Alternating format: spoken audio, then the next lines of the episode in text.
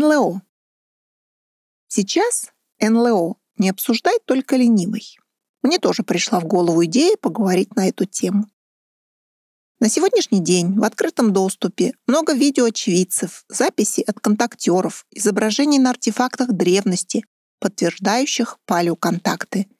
Но официальная наука это отрицает или замалчивает. Данные НАСА засекречены. Именно сейчас, когда это уже стало очевидным, благодаря многочисленным подтверждениям, отрицать стало бессмысленно. Но многие люди не верят в существование НЛО, когда я своим знакомым рассказала о том, что видела неопознанный объект в грозу, то меня подняли на смех.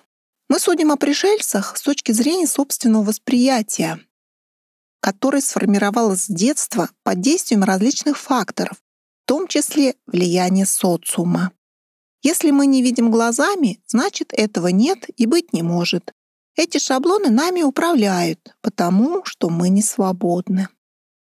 Современная наука придерживается такой же точки зрения. Если с помощью приборов не диагностируется, значит этого нет. И никто даже не задумывается об ограниченности восприятия наших органов чувств или приборов. Приведу пример с кайфишей. Это энергетическая форма жизни, которая в инфракрасном свете фиксируется многочисленными камерами видеонаблюдения. Но наука их не признает, потому что не может объяснить, откуда они берутся, куда исчезают и на каких принципах работают. А еще потому, что это нарушает их целостную, материалистически эгоистическую картину мира. Из детских сказок мы знакомы с русалками, кентаврами, сиренами, еще многими зооморфными существами и воспринимаем их как фантазию. Но возможно, что такие формы жизни существуют во Вселенной. Просто мы об этом не знаем. Напрашивается предположение, если они смогли к нам прилететь из глубин Вселенной, то владеют высокоразвитыми технологиями, какие нам недоступны. Наверняка это неизвестные нам источники энергии, преодоление гравитационных сил, мгновенное перемещение в пространстве. Имея такие технологии, они умеют пользоваться скрытыми возможностями тела в нашем понимании и, значит, обладают телекинезом, телепатией, левитацией. Следовательно, при развитии нашей цивилизации такими способностями будут обладать все. Если один человек смог, почему я не могу? Просто в современном обществе приоритеты направлены не на самопознание, а в другую сторону, на выживание и доминирование.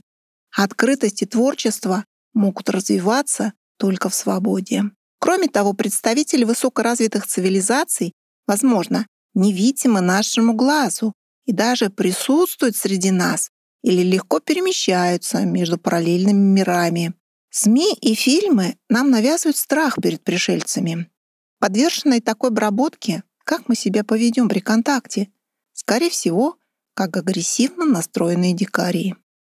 Именно такая модель представлена в фильмах, когда толпа людей теряет свое человеческое лицо, превращается в агрессивный эгрегор, управляемый животным страхом.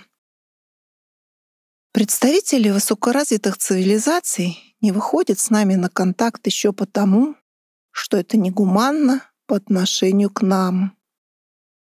Сейчас в мире начинает приоткрываться завеса тайны по вопросам палеоконтакта. Например, Президент Трамп подписал законопроект, обязывающий федеральные службы США публиковать данные о контактах с НЛО. Кроме того, постепенно начали рассекречиваться эти материалы.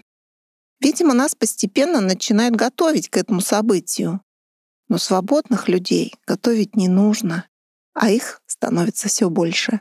Когда человек свободен, ему не важно, как выглядит пришелец и как он перемещается в пространстве. Он рад встрече, потому что видит в нем брата по разуму.